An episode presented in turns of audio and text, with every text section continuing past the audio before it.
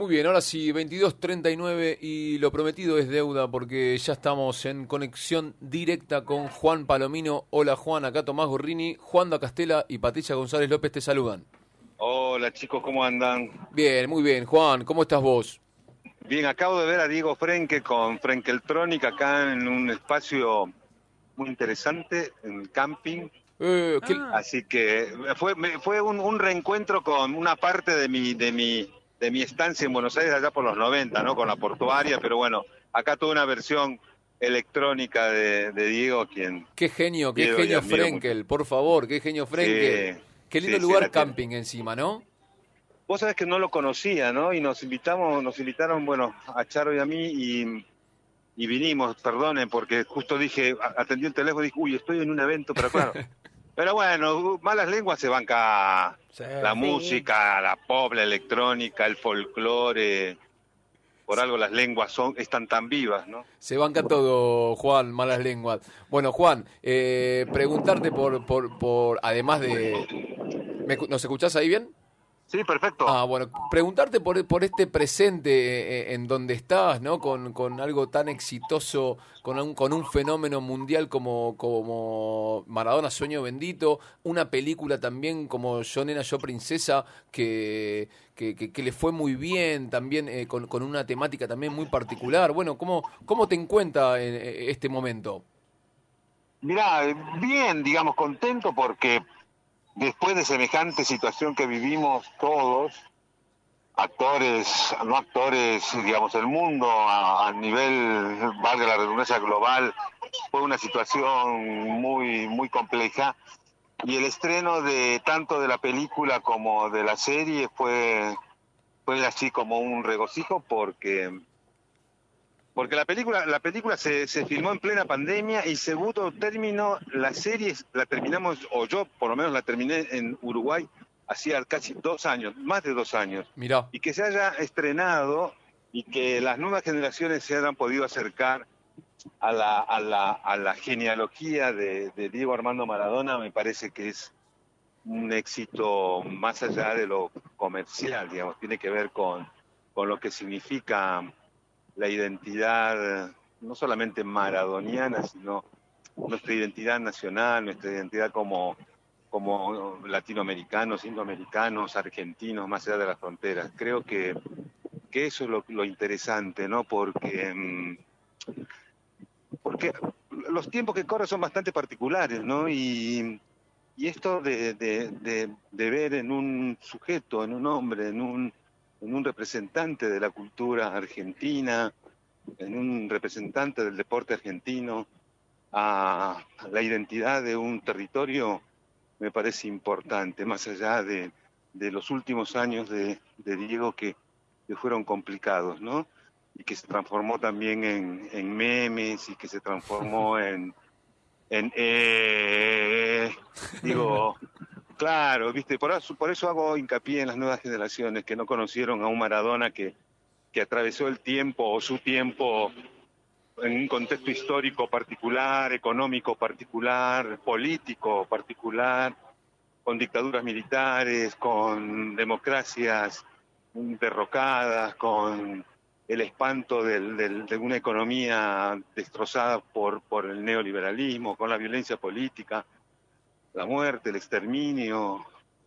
Digo, hay un montón de datos que hacen que, una persona, eh, varias generaciones, incluso la mía, digamos, yo tengo 60 años, somos de una forma, ¿viste? Y, sin uno querer compararse con, con el mito, con el ídolo, uno está atravesado de toda esa forma de construcción de la identidad, ¿no? Del patriarcado, del machismo, del sexismo, de la violencia y, y todo lo que tiene aparejado una, una forma de, vida. Así que celebro el estreno de la serie, celebro eh, que el cine argentino haya vuelto al, a lo testimonial, en el caso de Leonela la Princesa, basado en un libro de Gabriela Mancilla, dirigido por Federico Palazzo, y, y que a mí me permite también aventurarme a explorar mis propias limitaciones como, como padre, como hijo, como, como compañero, ¿no?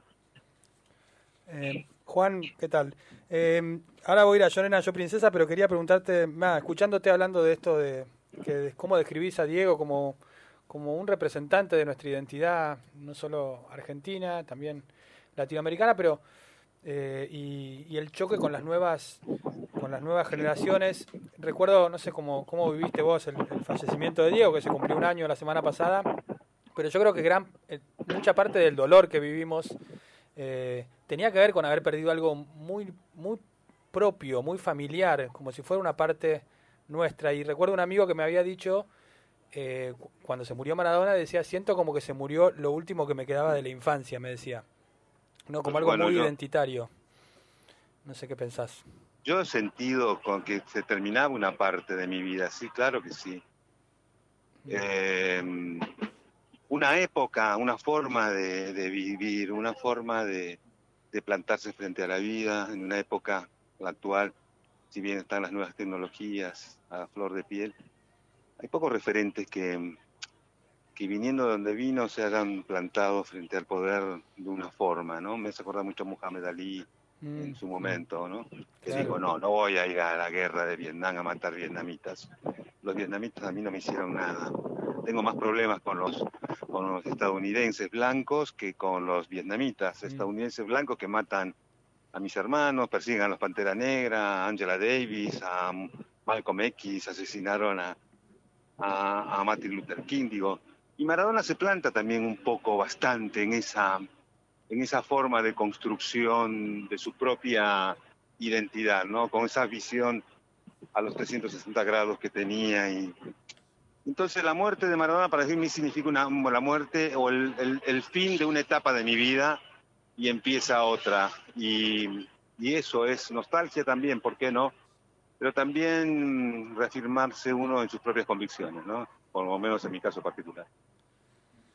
Juan, volvemos al personaje de Yo Nena, Yo Princesa, en donde haces del padre de Loana, ¿no? La, primera niña trans en que, en que bueno, la reconocen con el, con el documento de, nacional de identidad en, eh, base al género que, se, autopercibía. Eh, me imagino tu cabeza, porque, porque vos justamente todo esto que estás hablando de que ya se te nota de, alguien que defiende eh, las minorías o, que siempre milita por, por, estas causas, eh, ¿cómo es interpretar eh, justamente al padre de Luana, que era un poco que se resistía a eso y que, bueno, después a medida que avanza la película en, pequeños gestos y eso como que va como que va avanzando el personaje? Pero ¿qué, se te viene a la cabeza? ¿Te cuesta mucho o no? ¿O es un desafío y, y te plantea nuevos interrogantes? ¿Cómo, ¿Cómo, cómo fue el proceso? No, ha sido un desafío porque también ha sido revisar mi propia historia, mi propia formación, mi propia educación, mi infancia en Perú, en Cusco. Claro. El, el, el, rol de la iglesia, el, patriarcado, el machismo, el sexismo, todo, todo, todo lo que ese combo lo, lo, que mencionaba anteriormente en el caso de la generación nuestra, como con la de Diego y de todo lo que tenemos 60 años, y más, tiene que ver con toda una formación así, que lo ha, que ha intervenido, donde ha intervenido no solamente la iglesia, ha intervenido el, cine, ha intervenido la, televisión como elementos masivos de, de penetración, ¿no? Entonces, eso, yo he crecido en esa, en ese universo, en el universo binario, en un universo, en un universo mm, determinado de una forma y plantearme este tipo de situaciones que me la vengo planteando desde siempre, o sea, decir por qué una cosa y por qué no la otra, pero mm, en el caso de mi personaje ha sido como mm, la vivencia de, creo yo, del 85-90% de la población que piensa así, exactamente así. Saliste con pirulín, sos, machito y tenés que ser machito. ¿eh? Y salís con vulva, bueno, sos una nena y te vestís de rosa y, y prepárate para cocinar digamos, eh, es un, todo un tema, no, no, es fácil, no es fácil la resolución. Pero bueno, uno, uno ha elegido este camino y por suerte,